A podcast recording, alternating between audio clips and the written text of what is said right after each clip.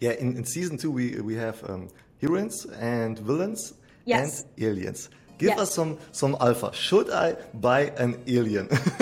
So I am actually really partial to the aliens. Um, so they were one of the most fun things that I found while creating. Ring around the rosy, pockets full like OD. Ja, herzlich willkommen zu einer neuen Folge vom NFT Talk. Diesmal dabei die Gründerin von den Women and Weapons, Sarah Baumann. Hi Sarah, how are you? Ah, guten Morgen, mein Freund. I'm very good. Thank you for asking. Oh, awesome. Did you did you just just translate it? Uh, No, I wish my uh, my husband actually used to be working on learning German, and he was very close to fluent. So I picked up oh. German listening to him learning it. So yeah, I don't know very Awesome. much, but uh, just a little bit. yeah, uh, that that sounds that sounds great. Um, just uh, then then let's take jump right in because I know you are really really busy with your project. So um, tell us, and for everybody who maybe don't know the project Women and Weapons, tell us the background story. How how did you uh, did you make this, and, and what's what's your, what's your secret to uh, to this success? Um, well, it's it's kind of a crazy story. Um, so by education, I'm actually an occupational therapist. Uh, I used to work in the hospital. I had been in the hospital system for about five years. Um, however, my passion had always been art. That's always what I had wanted to pursue. However, my mother was very anti um, going into any career field that potentially could be seen as sustainable. So she highly recommended that I I pursue art as kind of my plan B which is essentially what I did. Um, and so I was working on and selling my artwork part time while I was in school and then while I was working in the hospital. Um, so I painted this 10 piece gouache collection called Women and Weapons um, after being very much inspired by a um, art gallery showing by Shirin Neshat. Um, and so I decided that I wanted to create some conversational art, um, specifically talking about the the way that women were often put down and, and not perceived as powerful during the mid-century. If you look back at some of those mid-century advertisements, they say, keep her where she belongs, show her who's boss, you know, things like that. So I wanted to flip the script and in turn make these women powerful while utilizing the weapons as the symbols and the metaphors of the weapons that women carry into their everyday. Um, so very much important for me for it to be a jarring title, jarring imagery, because I think that that's what spurs on conversation. Um, so my husband actually talked me into minting these pieces as NFTs. I joined the NFT community mid last year, fell in love with it. So I was like, okay, let's do it. Um, minted them as NFTs, um, and then I think they sat for I want to say a month and a half or so. Uh, and then Gary Vaynerchuk was actually my first buyer, which uh, I don't know if if the crowd is familiar with Gary Vaynerchuk, but he's Yeah. a very big deal in the business space, in the entrepreneurial space, in the NFT space. Um, so he pretty much posted, "Hey, I'm looking for new artists who have unsold art. Uh, post it below." I did. I said, "I'd love for you to be my first collector." And he was, and then uh, he bought three, and the rest of them sold out in 45 seconds. Um, thankfully, prior to that, I had started working on a more purpose-built for the space collection, being the 10,000 piece collection. Um, and so uh, I really got working hard on it. Uh, myself and my husband, we developed a wonderful team of individuals who helped us bring that 10,000 piece collection to life. Uh, that minted in October of last year and sold out in about four hours. Um, and it's kind of just been absolutely bonkers but amazing and magnificent every ever since and if i had to say what the secret sauce is i think i would probably say one uh, transparency two just having i think soul behind your project um, and three doing something that's different um, so not not necessarily just following what the trends are. You really want to be unique. You want to be different. You want to be offering to the community more than what you're asking for in return, essentially. Mm, that's that sounds great. And um, so there are uh, original ten pieces. Then Yes. there's the season one. We all know women and weapons. Then there's the season two. What's next? What's next? So what's next is bringing my characters to life. So uh, with season two, we've really got an opportunity to build a whole new world and narrative around women and weapons. Um, so it's kind of the gradient from season one to season two. These characters from the 1940s and 1950s now graduating to the 1960s and building out that storyline. Um, so one of my big focuses is going to be building out the women and weapons universe, bringing those characters to life, and so things that we're basically planning on doing might be comic books, physical collectibles, um, television series, animated series, live action series, um, anything of that sort, so that we can really start telling that story of these powerful women um, and kind of a, a new way of looking at superheroes. You know, we're not. We've got Wonder Woman, we've got Catwoman, um, and we've got some other female superheroes. Um, but you know, I'm really wanting to build out like a female superhero universe, essentially. Yeah, in, in season two, we, we have um, heroines and villains Yes. and aliens. Give Yes. us some, some alpha. Should I buy an alien? So I am actually really partial to the aliens. Um, so they were one of the most fun things that I found while creating the season two uh, set of characters. I really enjoyed just being able to go totally off off script, I guess you can say. Um, you know, not being bound to creating something that looks like a human. Um, I got to just kind of go off the handle with the aliens, get really creative, and I'm really excited about the opportunities that I can create with the narratives with the aliens as well. So I'm very much partial to them. I think they're a ton of fun. Um, I love them personally. Yeah, yeah, I too. Um, but I, uh, I, I didn't get one in the in the in the airdrop, so um, I am thinking about hmm, maybe should I get an uh, alien because they look cool. And now uh, my my you. next question, I think I think it's a it's a big one. How NFTs changed your life? I mean, NFTs have beyond changed my life. Uh, it's been unbelievable. Um, anybody who is in the healthcare field uh, probably is familiar with the fact that it's very difficult once you've once you've become specialized in a field, specifically in healthcare, it's very difficult to get out of that niche. Um, so, being an occupational therapist, having my master's degree in occupational therapy, um, it was very hard for me to navigate out of healthcare. Um, so, of course, I love healthcare. It's fantastic. I really enjoy patient care. But, you know, like I said, my true passion is art. Um, and I had tried to see if I could get into any other career field that might lead me down the path of being able to pursue art more full time. Um, but a lot of places, what you find is that nobody really wants to hire you because you have such a specialized education in a healthcare field. Whereas NFTs were opening up the gates to so much, um, you know, being able to guide yourself as an entrepreneur and be a individual in the space that could also you know make money off of your artwork make money off of you know your business your model your skills. And one thing that i think we're seeing in the nft space is that you don't have to be an artist. You don't have to be uh, somebody who's a project founder. You know you can bring whatever it is your superpower to the web3 space. And oftentimes you know find your niche and find your way to navigate to your true passion. And that's really how the nft space has changed my life is now you know i'm able to pursue my full-time passion of being an artist being a business owner um, and creating something that i've always wanted to create an ecosystem that i've always wanted to see. Um, and i think that that's probably the case for many other people who are in the space as well. But um, also you know the underlying technology of nfts is is kind of changing my life in the fact that it's allowing me to be very creative and be very on my toes and think very much outside of the box on a regular basis now as well Do you think uh, NFTs are the big uh, chance for so many people, so many maybe creative people? Um, uh, now they have like a, like an opportunity to, to, to make their art like like you as their full time job. How would you motiv- motivate uh, this, this this this people to go into NFTs maybe? Yeah, um, well, so here's the thing. I think it's already changed so many lives. I mean, like for example, there's an artist named Tao. Uh, she's on Twitter. Um, I believe she goes by Tao Il- Illustrations or Tao NFT. Um, and she is a stay-at-home mom who's always loved art, always loved producing art, and she's found incredible success in selling her artwork as NFTs. Uh, likewise, with several other artists that I follow that I've actually purchased from as well.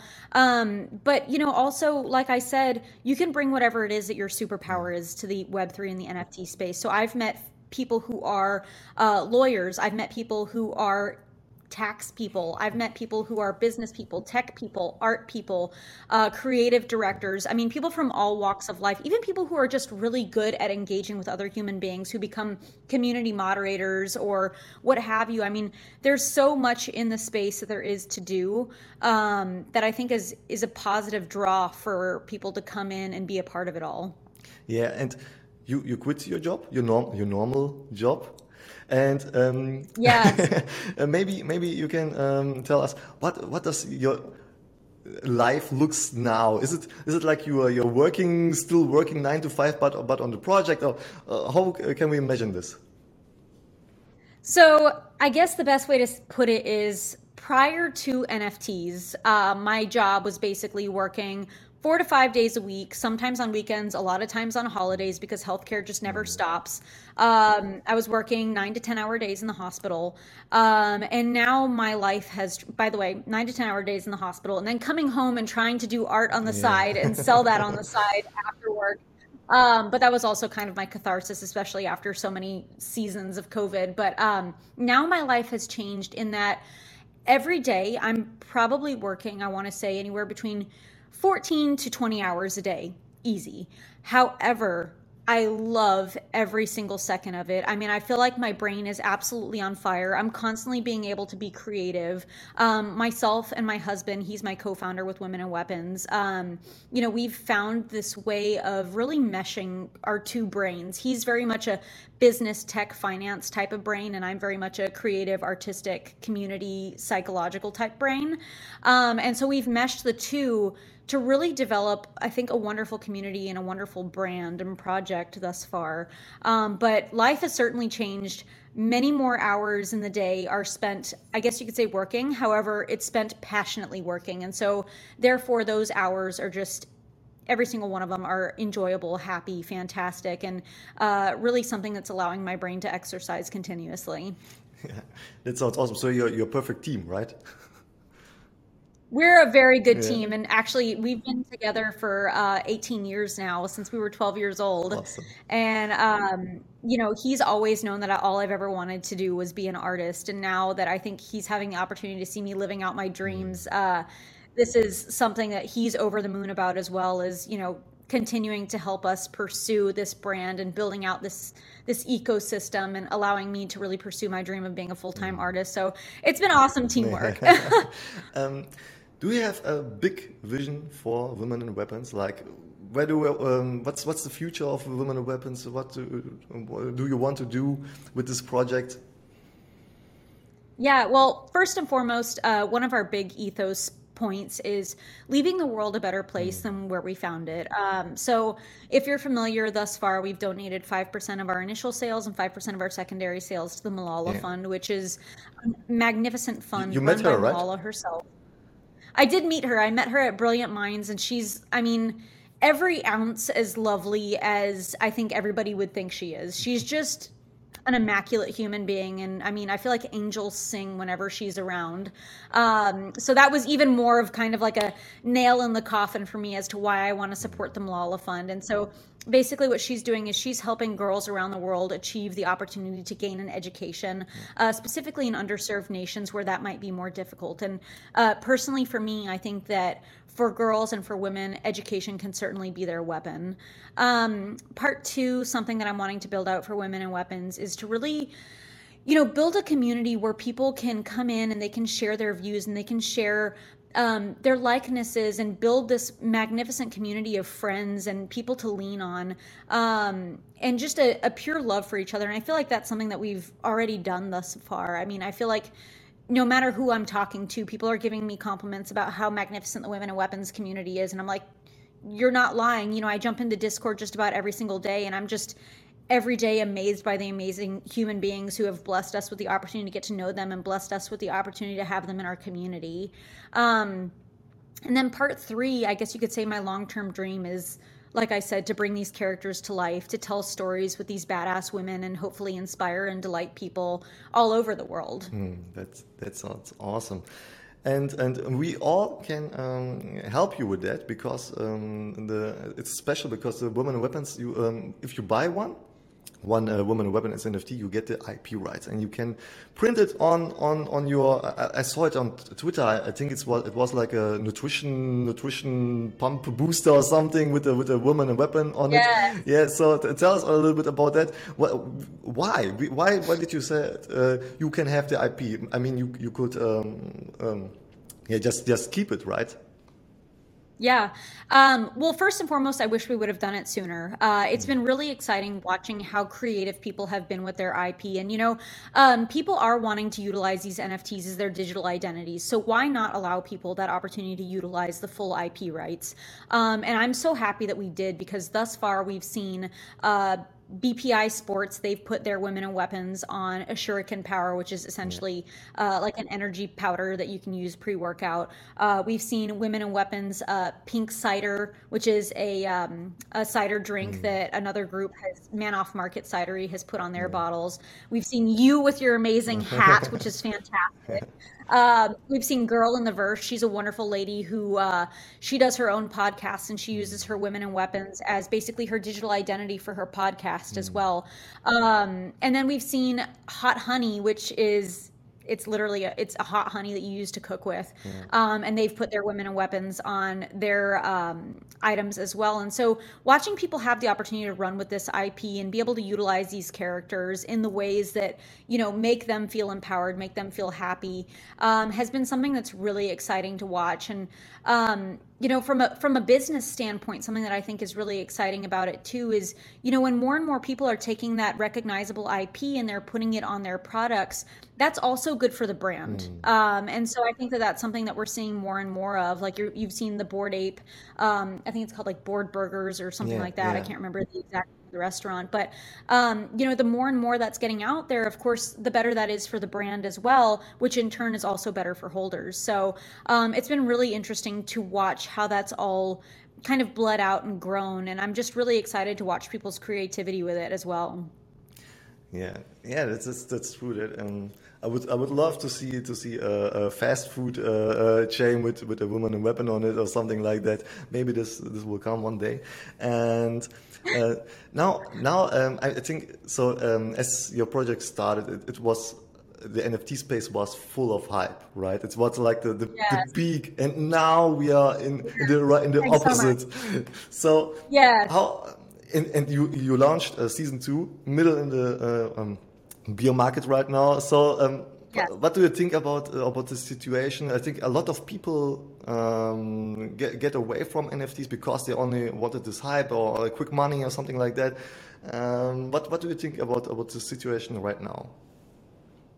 Um, I mean, I think it's something to be expected in just about every market, right? Mm-hmm. Um, I think as a founder, this is an exceptional opportunity to be building. Um, I mean, this is kind of the calm, right? Like whenever it's JPEG summer, we're going, going, going, going, going, going, going, and there's not as much time to really just settle behind the scenes and start working on building and growing.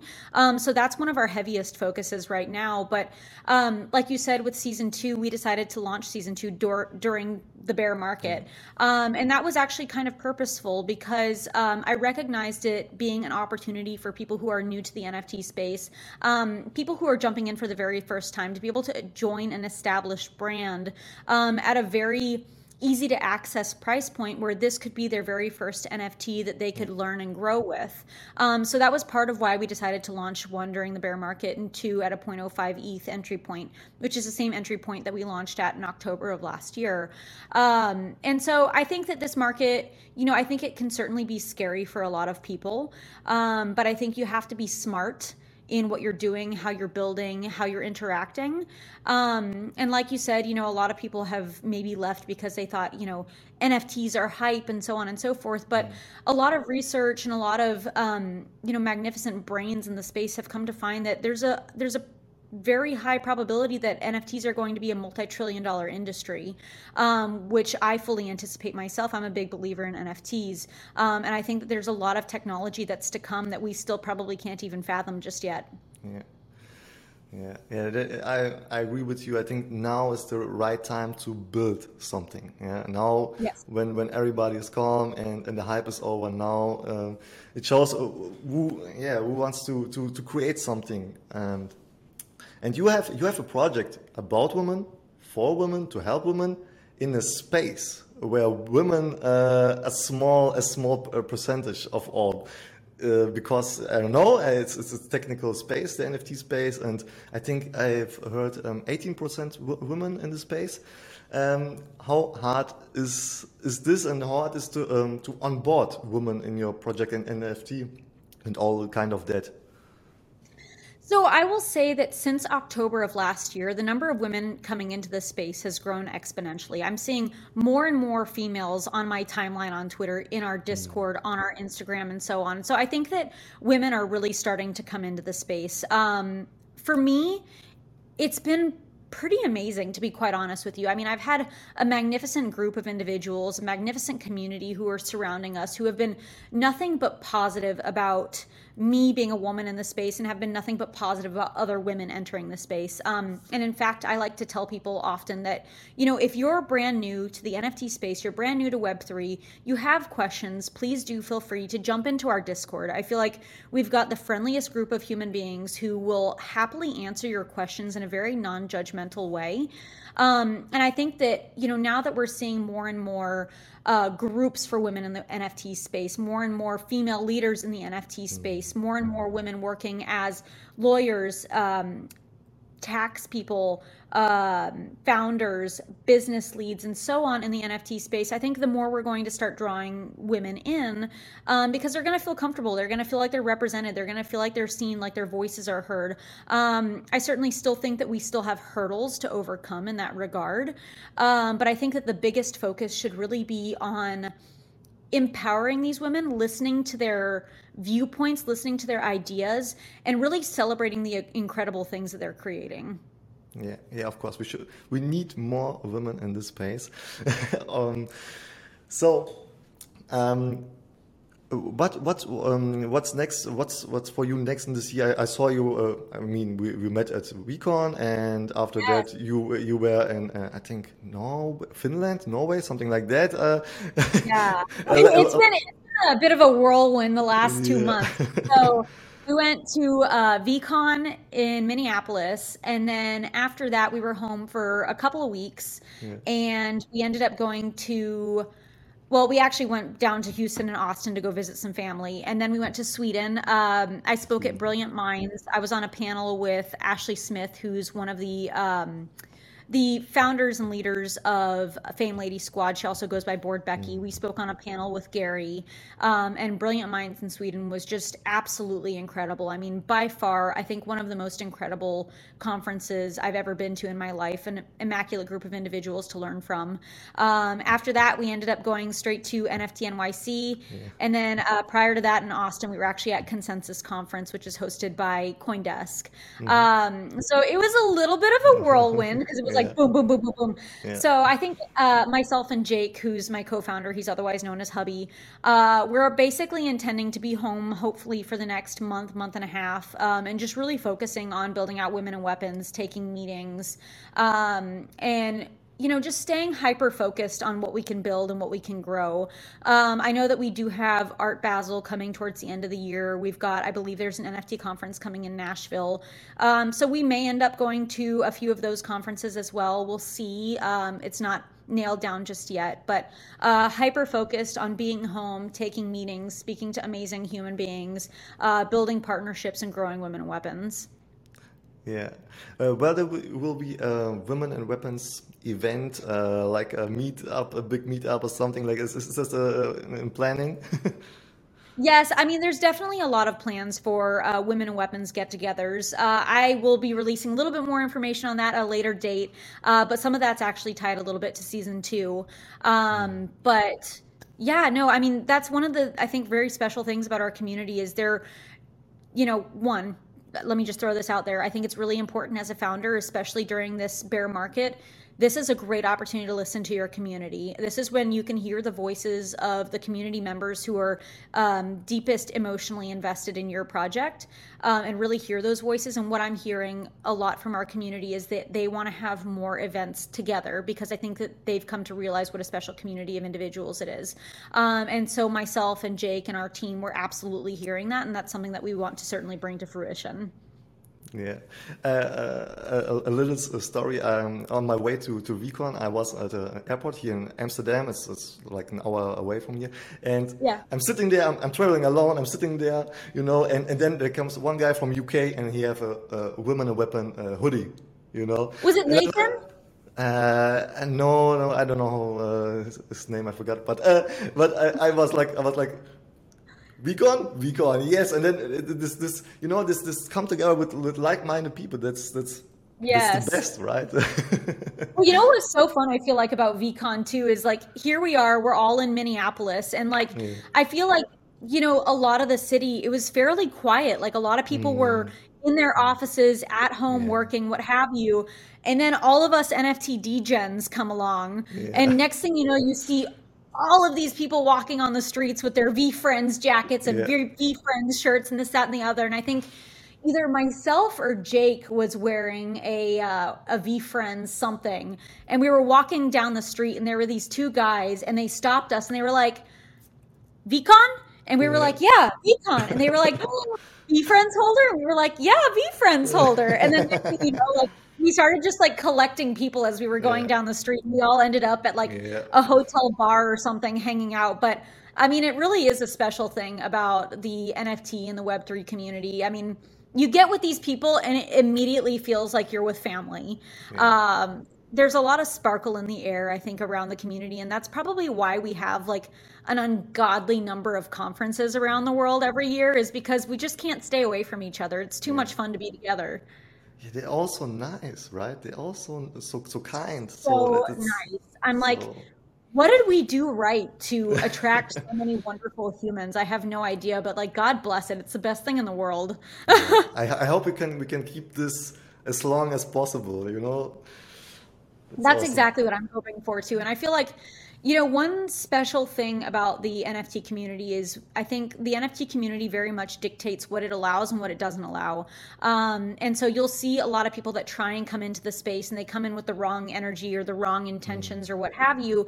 And the community at large has a tendency to kind of push that back and push that away and basically say no no no no that's not what we're here for. That's not what we're doing. And that's not what we're about. And i'm sorry that you know we're just not going to accept that. Um, and so it's kind of interesting watching this like large school of individuals that have basically set the precedent of what we're allowing and what we're not allowing into our space in order to keep our ecosystem very harmonistic and um, you know very for the most part peaceful uh, mm, which is something that i think i've found to be very awesome, sweet, friendly, and and kind of a sidebar, real quick. I wanted to throw out there is also PFP culture. Mm-hmm. Um, something that I've paid attention to and noticed, uh, just kind of like on a on a human behavior aspect, is that I've seen people befriending one another, getting together, building these friendship groups, not around their aesthetics or anything of that sort because they've had the opportunity to get to know the person behind the aesthetics get to know the heart of the person and befriend mm. that before they even had the opportunity to judge the book by its cover. Um, and i think that that's another very special facet to the space. Yeah. That's why i love the space. The the, the people right? The people. Yes. And my last question will women and weapons will be uh, back uh, at 2023 um, VeeCon 150%. You know, whether we have as big of a footprint as we did in 2022 VeeCon, I'm not sure yet. We'll have to see. Uh, but without a doubt, we will be at 2023 VeeCon. Uh, I think that was hands down one of the best conferences of the entire year. Um, I think I'll be living on a high about VeeCon probably for the rest of this year.